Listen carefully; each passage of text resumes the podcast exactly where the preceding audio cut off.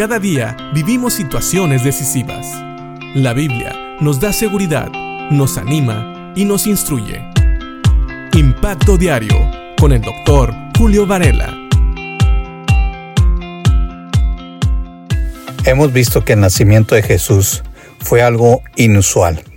Él no nació como el rey que era, sino que más bien nació como alguien muy pobre en un lugar muy humilde.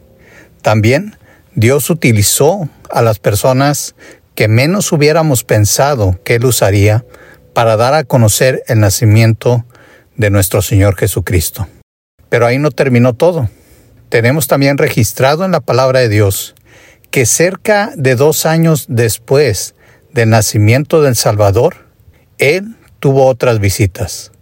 Dice en Mateo capítulo 2, Después de nacer Jesús en Belén, de Judea, en tiempos del rey Herodes, he aquí unos magos del oriente llegaron a Jerusalén, diciendo, ¿Dónde está el rey de los judíos que ha nacido? Porque vimos su estrella en el oriente y hemos venido a adorarle. Cuando lo oyó el rey Herodes, se turbó, y toda Jerusalén con él. Entonces reuniendo a todos los principales sacerdotes y escribas del pueblo, indagó de ellos dónde había de nacer el Cristo. Y ellos le dijeron, en Belén de Judea, porque así está escrito por el profeta. Y tú, Belén, tierra de Judá, de ningún modo eres la más pequeña entre los príncipes de Judá, porque de ti saldrá un gobernante que pastoreará a mi pueblo Israel. Entonces Herodes llamó a los magos en secreto y se cercioró con ellos del tiempo en que había aparecido la estrella. Y enviándolos a Belén, dijo, Id y buscad con diligencia al niño, y cuando le encontréis, avisadme, para que yo también vaya y le adore. Y habiendo ido el rey, se fueron.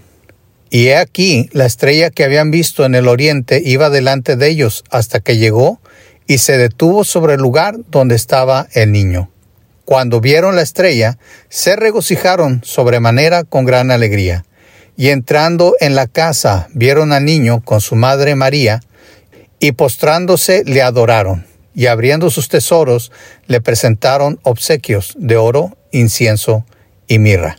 Y habiendo sido advertidos por Dios en sueños que no volvieran a Herodes, partieron para su tierra por otro camino. Aquí tenemos esta historia que nos invita a seguir recordando el nacimiento de Jesús como un evento especial. Estos hombres vinieron de lejos y a pesar de que había pasado el tiempo, no dejaron de celebrar el nacimiento del Rey de los judíos, del Rey de Israel, de Jesucristo, el Salvador, el Salvador del mundo. Así que nosotros también, no importa que hayan pasado muchos años, sigamos celebrando la Navidad, la Natividad. Sigamos hablando de ella. Sigamos recordándoles a aquellos que no han conocido a Cristo, así como Herodes y muchos otros en Jerusalén, no sabían del nacimiento de Jesús y oyeron de ello por medio de estos magos de Oriente, nosotros también debemos de seguir predicando, de seguir compartiendo estas buenas noticias, que el Salvador ha nacido, y no solamente durante la Navidad, sino durante todo el año, porque así como los pastores hablaron del nacimiento de Jesús la noche que ocurrió, estos magos de Oriente hablaron de ello tiempo después.